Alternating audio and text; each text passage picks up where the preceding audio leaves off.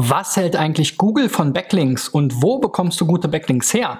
Das erfährst du in der 322. Folge von SEO Driven.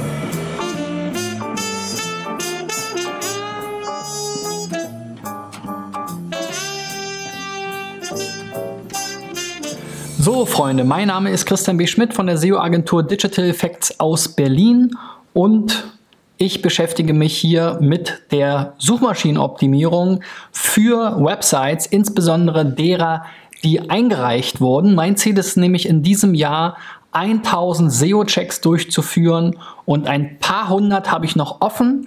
Also wenn du dabei sein willst, dann reich deine Website ein.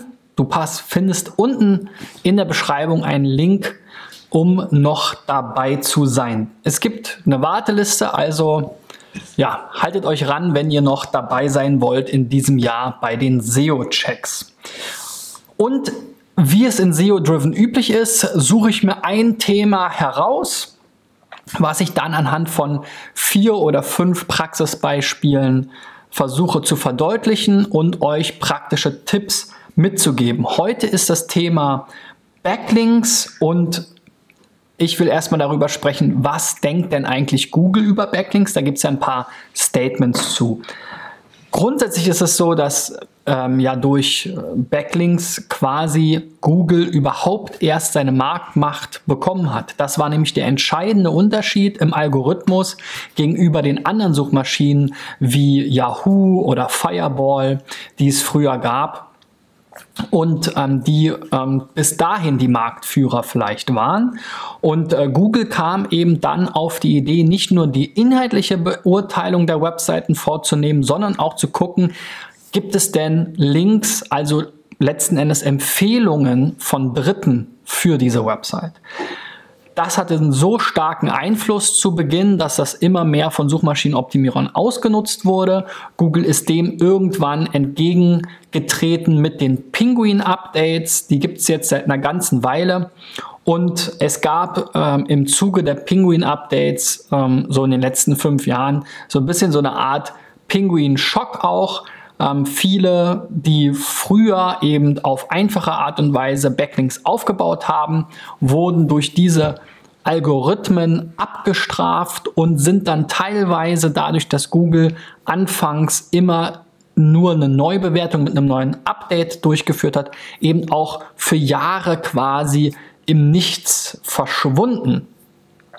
Das ist mittlerweile nicht mehr so. Seit Penguin 4.0 haben wir jetzt auch schon seit ein, zwei Jahren ähm, eben eine sogenannte Real-Time-Beurteilung. Also sobald Google einen Link entdeckt, wird er eben auch irgendwie neu beurteilt. Wie das genau abläuft und wie genau die zeitlichen Zusammenhänge sind, wissen wir natürlich nicht. Aber wir müssen auf jeden Fall nicht darauf warten, bis das nächste Penguin-Update vielleicht in ein paar Monaten oder sogar Jahren kommt. Da gab es ja prominente Beispiele, die drei Jahre in so einer Penguin-Penalty gefangen waren. Und das kann natürlich für ein Unternehmen ähm, ganz krasse Folgen haben. So, es gibt verschiedene Sprachrohre oder ja, offizielle Gesichter von Google und auch dem Google Webmaster Team.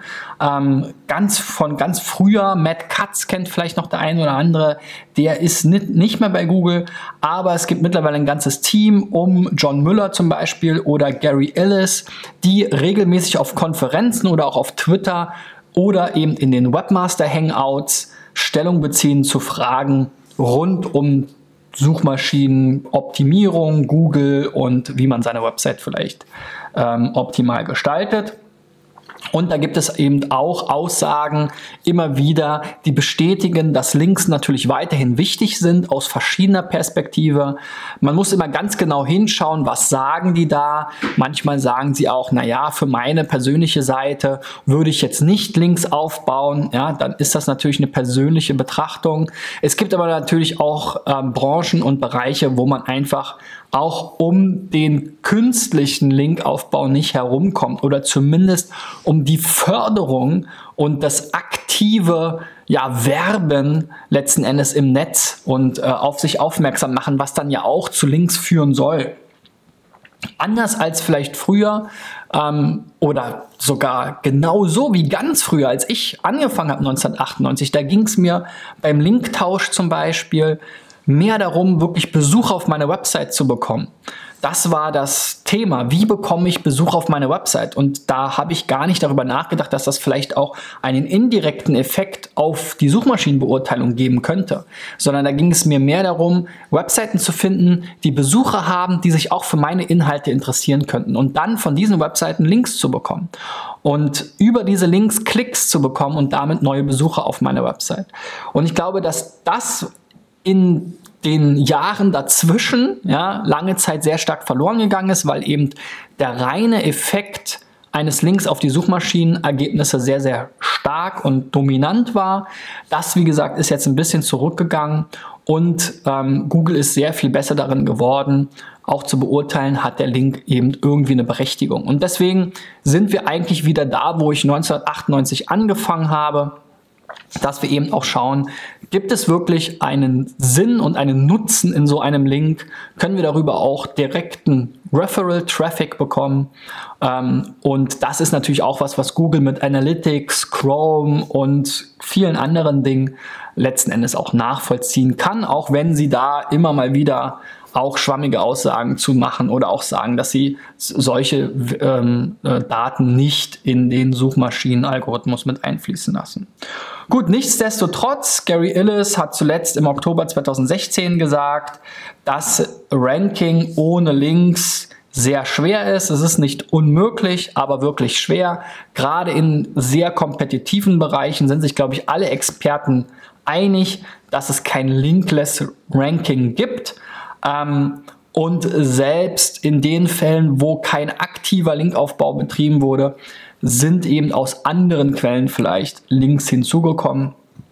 Und ganz in der Nische kann es natürlich auch sein, dass man nicht unbedingt Links braucht oder nicht Links in dem Maße aufbauen muss. So, in den allermeisten Bereichen macht es aber Sinn, schon alleine um Besucher auf die Website zu bekommen. Deswegen jetzt lange Rede, ähm, lange Vorrede, kommen wir mal zu den praktischen Beispielen, die ich euch mitgebracht habe, was es vielleicht für Ansätze gibt, um an Links heranzukommen. So, und wir starten mal mit Alisa Tiernahrung, ein Fachhändler für Hundefutter, Katzenfutter, Heilpraktiker und so weiter. Und bei denen habe ich in den Links eine ganze Menge so Branchenbücher gefunden. Branchenbücher sind ja ein beliebtes Mittel, um Links aufzubauen, sicherlich auch ein sinnvolles bis zu einem gewissen Grad. Ähm, auch dieser Bereich wurde natürlich sehr stark äh, ausgenutzt und teilweise auch übertrieben im Rahmen des Link-Buildings. Und es gibt einige so SEO-Ausgewüchse, wie wir hier sehen. Das Stadtbranchenbuch, was nun zu jedem Pupsdorf eine eigene Subdomain geschaffen hat und dort ein Großteil der Einträge spiegelt. Das heißt, wir haben jetzt hier wirklich ganz viele ähm, Links von branchenbuch.com, ob es nun aus Bruckmühl ist oder Ammerang oder Altenmarkt an der Alz oder Wasserburg am Inn. Also wirklich alles ähm, kleine äh, Dörfer und Städtchen äh, oder Orte. Ähm, und das natürlich jetzt nicht unbedingt so im äh, Sinn des Erfinders. Auch hier sowas wie Pixel Partisan zum Beispiel ist nicht mehr so ein richtiges Branchenbuch, sondern so ein Webverzeichnis. Aber wir starten mal mit regional.de. Das ist vielleicht noch eine Seite, wo man ein Auge zudrücken könnte. Die geben sich zumindest ein bisschen Mühe, um das Ganze hier zu regionalisieren auch. Also die Bayern das Bayern-Verzeichnis sieht auch ein bisschen nach Bayern aus, aber wenn man sich dann hier unten die Ergebnisse anguckt, die sind schon sehr Google-like. Ähm, dann hier mit so komischen Anzeigen.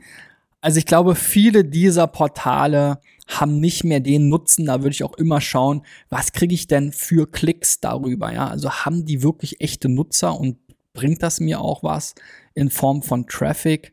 Denn wenn nicht, dann werden diese Portale, so wie eben jetzt hier Pixel Partisan, auch sehr schnell zur Belastung für das eigene Link-Profil. Man sieht der Seite schon an, sie ist sehr in die Jahre gekommen. Ähm, ich kann mir kaum vorstellen, dass das jetzt hier wirklich einen großen Nutzen auch für die Besucher der Seite darstellt.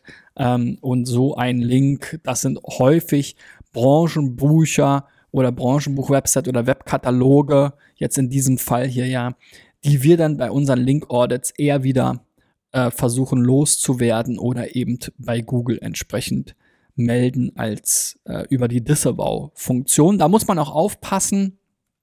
Eben sowas wie Stadtbranchenbuch ist auch ein beliebter Kandidat, der auch über diese ganzen ähm, Local ähm, Local SEO Plattform, wo ich eben mein zentral meinen äh, Eintrag ähm, ähm, entsprechend pflegen kann. Sowas wie überall. Äh, Gibt es noch zig andere, die das quasi auch machen. Da muss man immer ein bisschen aufpassen, weil da die versuchen natürlich mit einer großen Zahl an ähm, Branchenbüchern zu werben und da sind dann oft auch nicht so tolle Branchenbücher mit dabei. Wir haben da auch mal für einen Kunden eine Analyse gemacht und es waren tatsächlich auch über einen, einen dieser Lokalisierungsdienste einige Links dabei, die wir dann letzten Endes wieder loswerden wollten. Also da muss man wirklich aufpassen. Wir sehen hier auch mal von Meitenbeet und Nussdorf, ja, äh, letzten Endes ist hier halt unsere Website ähm, zweimal drin. Hier Alisa Tiernahrung und Alisa Tiernahrung, der Eintrag unterscheidet sich jetzt hier nicht groß, gibt auch kaum Informationen, keine Bewertung, nur den Link, mehr Infos. Also so richtig toll ist das nicht. Sieht jetzt hier vielleicht ein bisschen schicker aus, aber am Ende des Tages kaum wirklich nennenswerte Informationen, nicht mehr Öffnungszeiten oder ähnliches sieht man jetzt hier.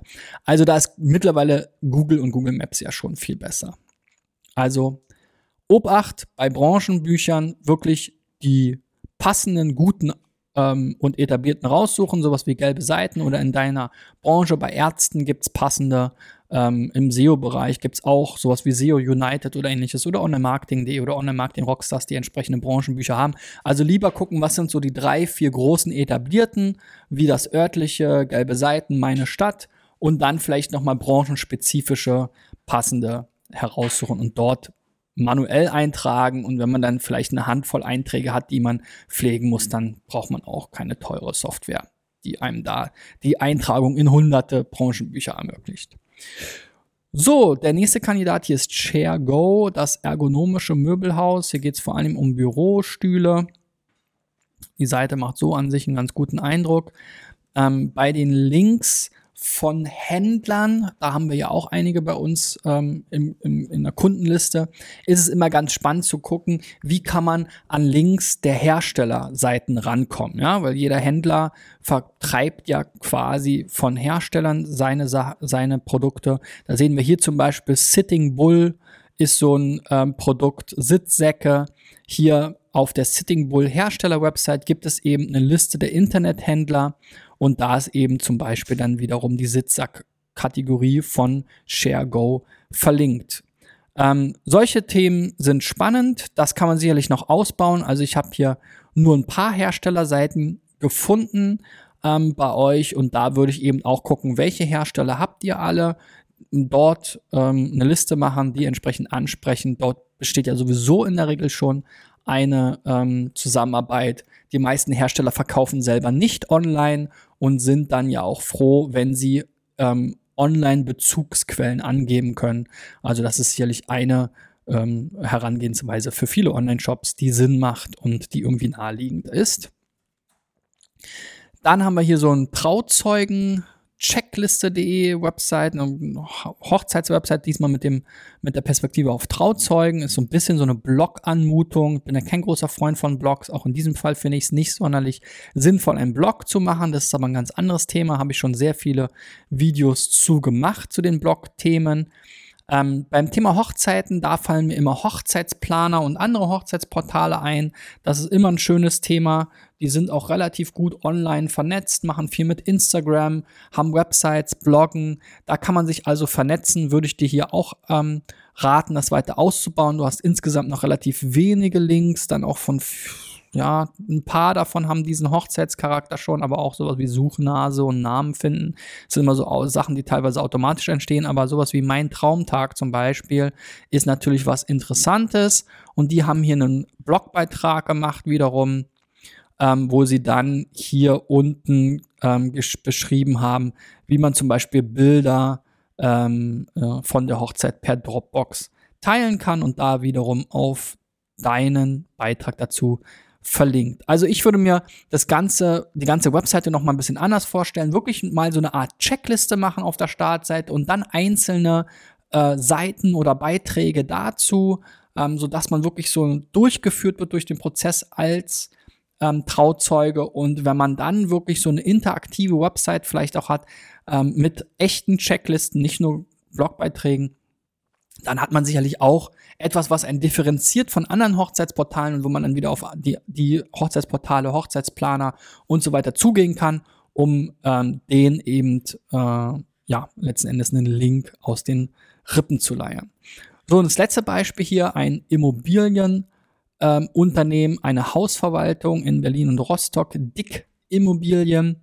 Und ähm, bei Immobilien ähm, Themen, da kommt eben auch wieder das, die Kleinanzeigen oder die Anzeigenportale, sowas wie Immobilien Scout, wo wir dann hier auch sehen, Dick Immobilien hat hier aus dem Exposé einen Bilderlink, der sogar Follow ist. Ähm, das ist sicherlich eine schöne Sache. Und wir hatten ja letztens schon mal das Thema Immobilien, ähm, sorry, nicht Immobilien, sondern Jobportale, die funktionieren ja sehr ähnlich. Und wenn man es da schafft, vielleicht nicht nur in den ähm, ja, Exposés oder Jobpostings, was ich bei euch hier auch gesehen habe, dass es Links auf Job, äh, auf die Jobseite gab. Ähm, da muss man eben immer gucken, die verfallen ja nach einer Zeit. Also so ein Exposé oder so eine Immobilie, die ist irgendwann vermietet oder verkauft, ein Job ist irgendwann besetzt, diese Jobanzeigen werden sowieso immer nur für 30 Tage in der Regel gebucht. Also die verfliegen, aber wenn man dann ein Maklerprofil hat, was eben gleichbleibend ist und oder ein Arbeitgeberprofil. Das ist eigentlich was für, für alle Unternehmen. Jedes Unternehmen ist ja auch Arbeitgeber. Also da einfach mal gucken, bei welchen Jobportalen und Anzeigenportalen kann ich denn vielleicht auch ein Unternehmensprofil haben. Hier eben im Maklerbereich gibt es ja auch sehr viele Makler. Also ich habe äh, auch unter den eingereichten Webseiten immer wieder Makler-Websites dabei. Also da auch schauen, wie kann ich ein Maklerprofil auf den Immobilienportalen haben um dort eben einen ähm, ja, dauerhaft bleibenden Link zu bekommen von einem der relevanten Portale aus meinem Bereich. So, und wenn du jetzt auch über das Thema Linkaufbau ähm, erneut nachdenkst, dich vielleicht auch wieder mal rantraust, gib mir noch einen Daumen nach oben. Generell auch, wenn du dran geblieben bist bis jetzt, würde mich natürlich total interessieren, Wer schaut die Sendungen und warum? Also schreibt mir gerne unten in die Kommentare auch eure Fragen zum Thema. Denkt ihr, Links werden in der Bedeutung weiter abnehmen, vielleicht auch irgendwann überflüssig werden? Oder glaubt ihr, dass Links immer für Suchmaschinen wichtig bleiben werden, mindestens um neue Seiten auch im Netz zu erfassen? Also schreibt mal unten in die Kommentare, ist sicherlich ein kontroverses Thema. Ich glaube ja, dass Backlinks und Web, äh, generell Links im World Wide Web ja quasi äh, der integrale Bestandteil oder der zentrale Bestandteil des World Wide Webs überhaupt ist und auch bleiben wird, solange wir das World Wide Web haben. Ja, ähm, es gibt sicherlich auch Szenarien, wo Websites und generell das World Wide Web vielleicht keine große Rolle mehr spielen, wie bei Apps und im mobilen ähm, Umfeld, im Sprachumfeld und so weiter. Aber nichtsdestotrotz, solange wir Websites haben, denke ich, werden Links immer von Bedeutung sein und auch von signifikanter Bedeutung.